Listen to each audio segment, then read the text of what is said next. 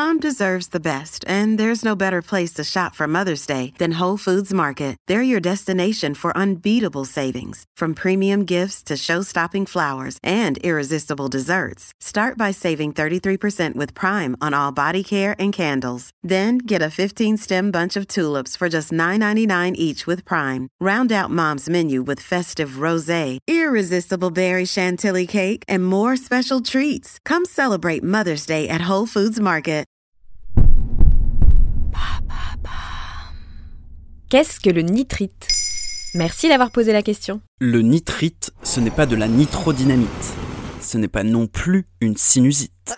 Non, le nitrite est un additif. Parmi ses dérivés, on retrouve le nitrate de potassium, plus connu sous le nom de salpêtre, ou encore le nitrite de sodium, le E250.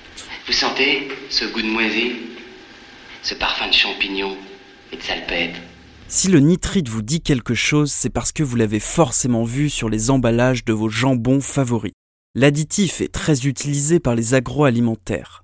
Ces derniers justifient son utilisation pour des raisons sanitaires. Sans nitrite, la viande pourrait être contaminée par le botulisme, la listériose ou la salmonellose. Ça part plutôt d'un bon sentiment alors.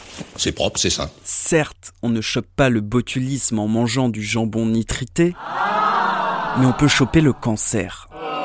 Oui, les nitrites seraient la cause de la grande majorité des cancers colorectaux, le troisième cancer le plus fréquent chez l'homme. Tes entrailles allaient pourrir et tu allais mourir comme un pesteux. En 2015, le Centre international de recherche sur le cancer déclare que les nitrites seuls ne sont pas un danger. Mais c'est le mélange des nitrites avec la charcuterie qui est cancérigène. C'est pendant la digestion que les nitrites vont se transformer en nitrosamine, une molécule cancérigène. Cette molécule provoque des lésions et des ruptures d'ADN. Alors pourquoi diable piquer la charcuterie avec des nitrites? En fait, ce n'est pas une histoire de santé, mais plutôt d'argent et de couleur. L'additif réduit le temps de fabrication du jambon et lui donne cette belle couleur rose lors de la cuisson. Ce rose qui, selon les industriels, serait plus attractif, plus vendeur et donc plus rentable. On ramasse le pognon et salut les copains. On dégage en douceur.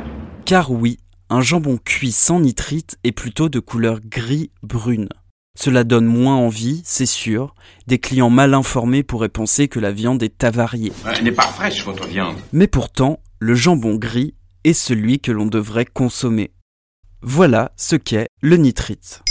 Maintenant, vous savez, en moins de 3 minutes, nous répondons à votre question. Que voulez-vous savoir? Posez vos questions en commentaire sur toutes les plateformes audio. 爸爸爸